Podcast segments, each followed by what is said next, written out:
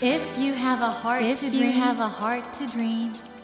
You have a heart to challenge. You have a heart to challenge. Take that take challenge. that challenge and realize and realize your dream. Your dream. Dream heart. ドリームハート政教新聞がお送りします皆さんこんばんは茂木健一郎です 東京 FM のスタジオから全国38局ネットでお届けしています。ドリームハート。この番組は日本そして世界で活躍されている方々をゲストにお迎えしてその方の挑戦にそして夢に迫っていきます。さあ今夜お迎えしたお客様は評論家で雑誌プラネッツの編集長宇野恒弘さんです。こんばんは。こんばんは。よろしくお願いします。宇野さん。もともとすごい有名な文化人でいらっしゃるんですけど今回出された遅いインターネット。これまたちょっと世の中取ったんじゃないですかこれで。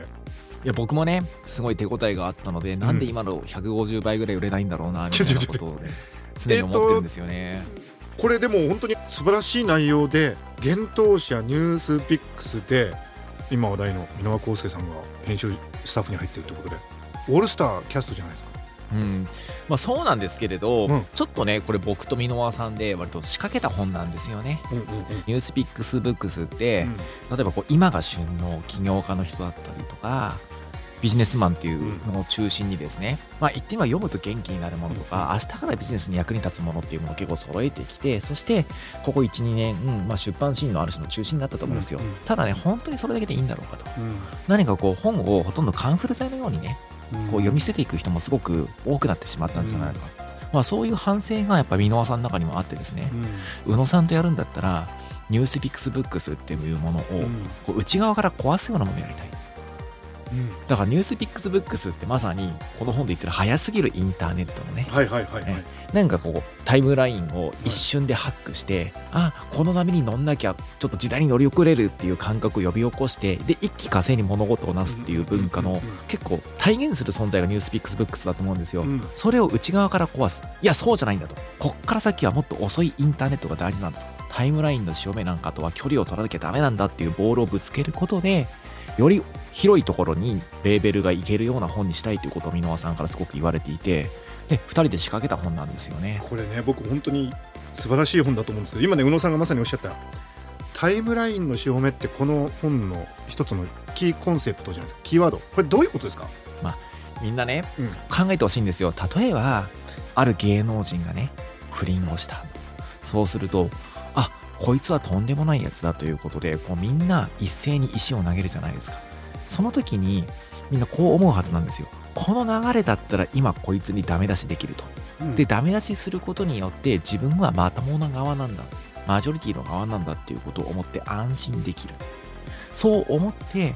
何か Twitter だったりとか Facebook だったりとかでその今叩いてもいいということになっている。目立ちすぎた人とか失敗した人に石を投げる。そうするとちょっとすっきりするし安心する。そのね楽しみっていうものを結構悪い意味で覚えてしまった人がいっぱいいるんだと思うんですよ。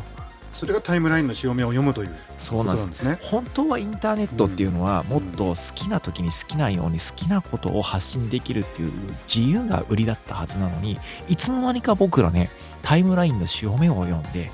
みんなと同じ行動を取ることによって安心する道具に使っちゃってると思うんですよね。それが早いインターネットで。それがまさに早いインターネットですよね。で宇野さんは遅いインターネットを提案されてると。そうです、うん、だって実際に早すぎると思いません？情報がねポンと渡ってくるときにみんな多分一つのニュースの背景を調べたりとか、関連情報をまさぐったりとかちょっと資料批判的な感じでソースを探してみたりとかそんなことする人ってほとんどいないと思うんですよね。特に Twitter なんかで発言しようとする人は、あるいはこうソーシャルブックマークに投稿するのが好きな人っていうのは、この話題に対して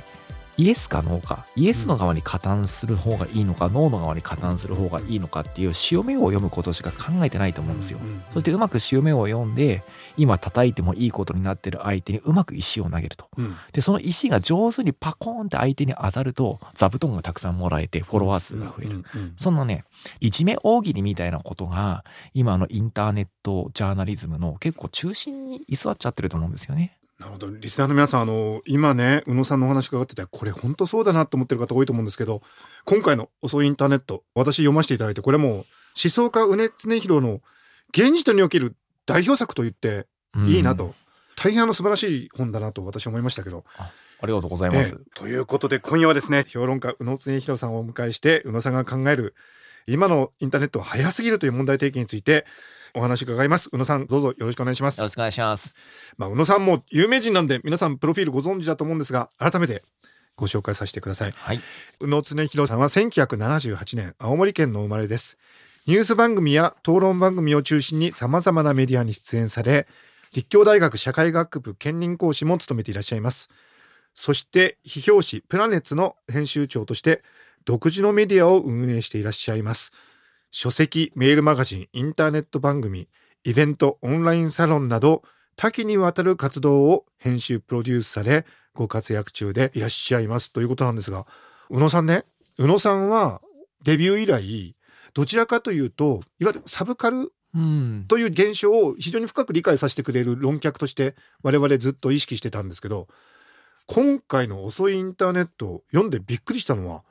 サブカルの作品とかクリエイターに対する言及がほとんどないですね。うん実はこの本って、はい、僕が多分初めて書いた社会評論の本なんですよね。あれ僕はずっとサブカルチャーの批評ってものを書いていて、ええそこで培った理論だったりとか世界観というものを今のメディア論を中心にですね今の世の中っていうもののまず見取り図を書くと、うん。その見取り図を書くと問題がわかるじゃないですか。その問題をえぐり出す。そしてその問題に対しての回答を書くっていうなんか全く別のことに応用したのがこの本なんですよね。でもそれが非常に説得力があってねこの本の中でその共同幻想という概念が大変重要な役割してると思うんですけどこれどういうことですか？共同幻想っていうのは、はいまあ年配の方結構聞いたことがある人多いんじゃないですかね。あの吉本隆明さんといって、まああの吉本バナナさんのお父さんですよね。50年前の学生運動の頃に結構カリスマ的な存在だった思想家の方で詩人の方だったんですけど彼がまさにその全共闘運動の頃に刊行された共同幻想論っていう本があって、まあ、人間っていうのは結構社会っていうものをイメージするときに3つの幻想っていうものをうん用いてると。それがまあ自己幻想という自分に対しての幻想。で、二つ目が追幻想といって、一対一の関係性についての幻想。うんうん俺とあいつってこういう関係だよね、うんみたいなイメージのことですよね。で、三つ目が共同幻想といって、これ一言で言うと社会に対してのイメージですね。うんうんまあ当時ってすごくこう、政治的なね、イデオロギーっていうものがすごく若者の自分探しにとってすごく大きい存在で、もっと一番大きすぎる存在だったと。で、その共同幻想というものに取り込まれてしまうと自分を見失ってしまうぞっていう問題提起をしたのが、まあ当時の吉本隆明さんだったんですよね。で、彼の当時の議論っていうものを50年後の今、ちょっと応用すると意外と今の SNS のインターネット社会っていうものを読み解く大きい手がかりがあるんじゃないかっていうことをこの本で実は書いてるんです。大思想家吉本隆明さんのある意味じゃ再評価でもあるとそして宇野さんの説によるとその吉本イズムを継承した方が実は意外な方なんですよね。そうですね。僕の中では吉本イズムっていうものを実際に社会に応用していった人ってたくさんいて、でもその中で一番わかりやすいというか代表的な存在って、糸井重里さんだと思う糸井重里さん、はいだと思うんですね。このコピーライターされててほぼ日刊糸井新聞ほぼ日というねサイトをやってらっしゃいますが、この吉本隆明さんから糸井重里さんへのリレーを鮮やかに解析しているところはこの本の本当読みどころですね。いろんな人にそこ行っていただいて、うまあ僕としては結構意外だったりもするんですけれど、実際にうん、いわゆる難しい本が好きな人の中でカリスマになる人ってね、たくさんいて、そういう人から考えると吉本さんってすごい過去の人なんだと思うんですよ。うんもう旬の頃は半世紀前でね。ところが実際に世の中に与えた影響ですね。例えばこうビジネスを通じてだったりとか、テレビのようなマスメディアを通じてだったりとか、いろんな形で実際に世の中に影響を与えていったっていうことで考えるんだったら、未だに吉本さんを超える人いないんだと思うんですよね。その吉本さんが間接的に社会に影響を及ぼす中で、最も時代の空気みたいなことを読みながらそれこそね、大きい仕事をしたのが僕は糸井さんだと思ってるんですよ。この二人のまあ先人というか、まあ、偉大な方々を再評価しつつでも全面的に絶賛してるわけでもなくて宇野さんはその先の視点を提示されてるわけですよね。まあそうですねだって実際にまあよそ本さんがね、うん共同幻想論を書いた頃っていうのはインターネットは愚か多分消費社会すら始まっていない頃だし、うんうまあ糸井さんっていうのはまさにこの消費社会から情報社会に移り変わる時に大きい仕事をした人で、はいはいまあほぼ日刊糸井新聞なんかもすごくね日本の思想史文化史にとって大きい未来だと思うかもしれないけれど彼らの考えていたことをアップデートせずに今使えるとまでは僕思ってないんですよ。宇野さんあともう今のねインターネットは多くの人が受け手としての立場もあるんだけどたくさんの文章を書いたりあとそのインスタグラムみたいに自分の私生活の一部分を切り取ってそのうん写真などで発信するこの流れについてもいろいろお考えを示されてますが。そうですね。あの、インターネットが普及し始めた頃に、多くの人たちは人間っていうのはこの先誰もが発信するようになっていくだろうと。うんうんこれまで基本的に物を読んだり見たりすることはみんなするけれど、自分からね、文章を書いて発信したりすることは一部のプロ以外やらないという前提で社会作ってきたんですよね。うんで、その前提をインターネットっていうのは壊してしまう。誰もが自分の責任で自分の考えてることや自分の好きなものを発信するようになってくると。で、このことは無条件にいいことだっていうふうにうんされていたんですよ。うんいろんな眠ってる才能が発掘できるだろうし、何より情報を単に受け取るよりも自分が発信する側になって自分で書いたりすると、やっぱ自然と頭も使うので、どんどん人は賢くなっていくっていう前提でね世界中の人が考えていたところがあるとところが、実際はそうはならなかった。やはり SNS 使う人はわかると思うんですけれど、書くって気持ちのいいことなんですよね。うんうんうん。自分の書いたことがいいねつけられたりとか、ちょっとあこの人の書いてることは頭がいいとか面白いみたいな感じで言及されたりとかリツイートされたりするのってすごく気持ちのいいことなのでいつの間にか人は書きたいことがあって書くんじゃなくて書くことが楽しいから後からその書くネタを探すようになってくると。そうするといつの間にかタイムラインの潮目を読むようになっていって、うん今だったら炎上してるこいつに石を投げて、ちょっと自分のことを賢く見せることができるだろうとか、自分はマジョリティの側の一員だって確認することができて気持ちよくなるだろうみたいなことを無意識に思うようになってっちゃうんですよね。で、そのことが今の僕はフェイクニュースだったりとか、ネットいじめみたいなものとかの結構温床になってると思うんですよ。宇野さんはこの中でねそのインターネットが動員の革命とか言われたりして新しい民主主義をもたらすんじゃないかっていう希望についてはかなりあの厳しい評価をされていて民主主義を半ば諦めなければいけないみたいな書き方もされてますが。僕はそう思いますね。うんうんまだメディアというものがね、双方向ではなかった頃、つまりテレビの時代ですらも、ちょっとこの放送技術プラス映像技術イコールテレビって強力すぎて、ポピュリズムが起きすぎるんじゃないかと。うんうんいろんな国がやっぱ政治漂流になって、テレビポピュリズムのせいでですね、政権が安定しないと出てきてまずいんじゃないかってことはもう散々20世紀のうちから言われてたんですよね。それがインターネットポピュリズムになって、まさにこう政治参加することの、政治的な情報を発信するとか、敵の陣営を攻撃することがもう気持ちのいい、充実感がある。世界を素手で触れてる感覚があるっていうことで、もう夢中になっちゃう人がいっぱい出てくると。そうするともういよいよポピュリズムってものがもう止まらなくなってきてしまうと。んん僕はインターネットポピュリズムに既存の民主主義はこう耐えられないと思うんですね。じゃあどうするかってことであの大変の興味深いその台湾などで行われているクラウドロうんーっていう試みもご紹介されてるんですけど、これどういうことなんですか、僕ははい。もう民主主義を半分諦める必要があると思っていて、えええでも民主主義っていうのはそれでも一番暴走リスクが低い政治制度ではあると思うんですよ。はいはい。だからいわゆるメディアポピュリズムの直撃を受けてしまう普通選挙ってものの決定権を下げてかといって独裁とかやるわけにもいかないじゃないですか。はい。だからボトムアップのねこう民意を上に上げていく回路を分散したらいいと思うんですよ。だから選挙って老若男女、クロートだろうが素人だろうが一人一票じゃないですか。うんあれをあれで残しておいて、もうちょっと別の専門家が結構自分のなりわいに近い領域のことを政治参加していってルールメイキングしていくっていう仕組みをインターネット上に作っていくっていう動きがあるんですね。それがまあクラウドロードで、はいまあ例えばこう北欧だったり台湾とかで試験的に導入されたりしてるんですけど、うんこういった動きが僕大事だと思ってるんです。そしてこれは宇野さんによると非日常へ動員するというのではなく我々が日常にとどまったまま実は政治に参加できる。そうですね。例えばね今政治参加っていうと大体選挙とデモのことを考えるじゃないですか、これ非日常ですね。そう、うん。どっちもお祭りなんですよね、はいはいはい。ただね皆さんちょっと考えてほしいんですよ、お祭りの縁日ってリンゴ飴の屋台出ますよね。はい。でもリンゴ飴ってみんなこう買っちゃうじゃないですか、うん。お祭りのテンションで、はい。でもねこれ全国のリンゴ飴業者さんには本当申し訳ないんだけど、うん。リンゴ飴美味しいっすか？あ日常で考えるとってことですね。リンゴ飴あの量いらないですよね、うん。はい。一人であんなにでかい飴舐めないでしょ、ええ口に入らないしはい。みたいなね、だからあれってお祭りの雰囲気でつい買っちゃってるものなんですよ。で残念ながら今の政治ってリンゴ飴みたいなもんなんですよね。さあ政府がやばいデモだお祭りだ金曜の夜首相官邸に集まれてわーっていうその問題意識はいいんだけれど、うん。人の結構集め方というか動員の仕方がちょっとあまりにもお祭り的だし選挙もそうですよね。なんかそんなにみんな政策とかに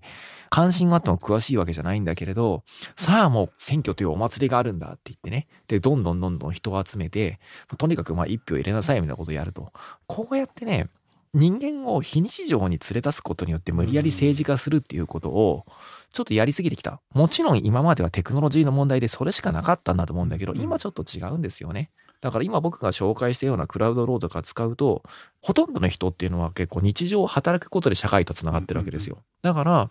自分の専門領域に近いところに対して持ってる意見っていうものを世の中に提示することによってルールメイキングに参加していくって回路を作っていくと日常にとどまったまま政治に参加できるんですよね。こういった回路をやっぱ僕は副次的なシステムとして横に置いとく。で、そのことによって選挙の決定権をちょっと相対的に下げるっていうことが必要だと思ってるんです。それを、えー台湾や北欧そしてスペインでもね試験的に導入しているということですね。皆さんあの今宇野さんにちょっと伺っているだけでも随分あの深くて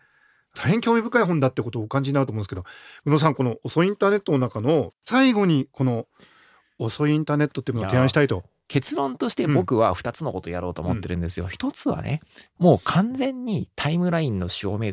っていうものから離脱した新しいメディアっていうのをうんインターネット上に作ろうという、はいはい。もうヒット数とか全然気にしないで5年後もう10年後も残るような記事をいっぱい更新していくウェブマガジンを作ろうと思っているわけですよ。はい。それはもう始まってます。はいでもう一個がこう書くっていうスキルをみんなに共有するワークショップをやろうと思っていて